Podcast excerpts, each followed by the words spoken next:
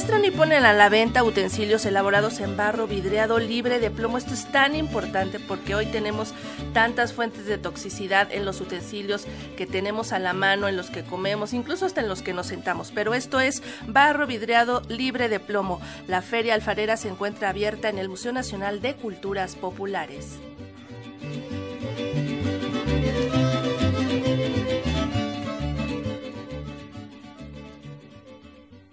Una muestra de los objetos y utensilios elaborados sin plomo por artesanos de sitios como Michoacán, Oaxaca, Puebla, Jalisco y otros estados es lo que alberga el Museo Nacional de Culturas Populares, que abre sus puertas a la reactivación económica de este sector. Lo bello y lo útil, barro vidriado libre de plomo, es la feria artesanal con 45 talleres que desde ayer permanece abierta en el recinto de Coyoacán y que a decir de Emma Llanes Rizo, directora del Fondo Nacional para el Fomento de las Artesanías, FONART, es una muestra de cómo los artesanos innovan al no exponer ni exponerse al plomo. Han corrido el riesgo de la innovación y de la sustitución del plomo correr riesgo siempre causa cierto temor, en parte por el tiempo que implica o por la posibilidad de que las cosas no salgan como esperamos. El riesgo ha valido la pena y estos artistas han hecho de su producción un arte utilitario para compartirlo con todos nosotros. Como una manera de apoyar a la reactivación económica de este sector golpeado fuertemente por la pandemia de COVID-19, la Expo Venta Artesanal reúne además a artistas provenientes de Tabasco, Hidalgo, Veracruz y Ciudad de México,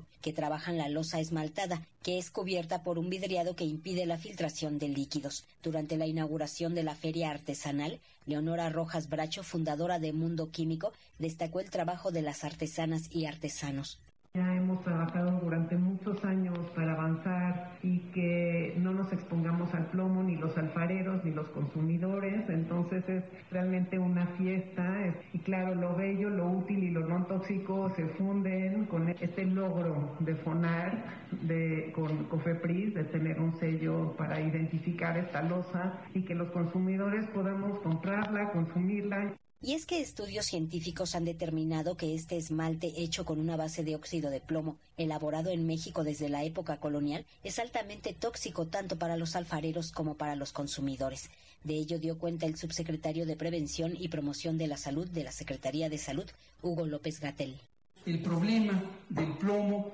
tanto en la parte de afección a personas adultas, mayormente quienes trabajan con los esmaltes, pero también la gran preocupación de la afección a la niñez, la exposición a plomo, aún en cantidades relativamente menores, las cantidades que se pueden obtener por el uso de un producto que tenga esmalte con plomo, puede ser verdaderamente tóxico, dañino para el desarrollo de niñas y niños por su vulnerabilidad durante la etapa de desarrollo del cerebro y de todo el sistema nervioso central.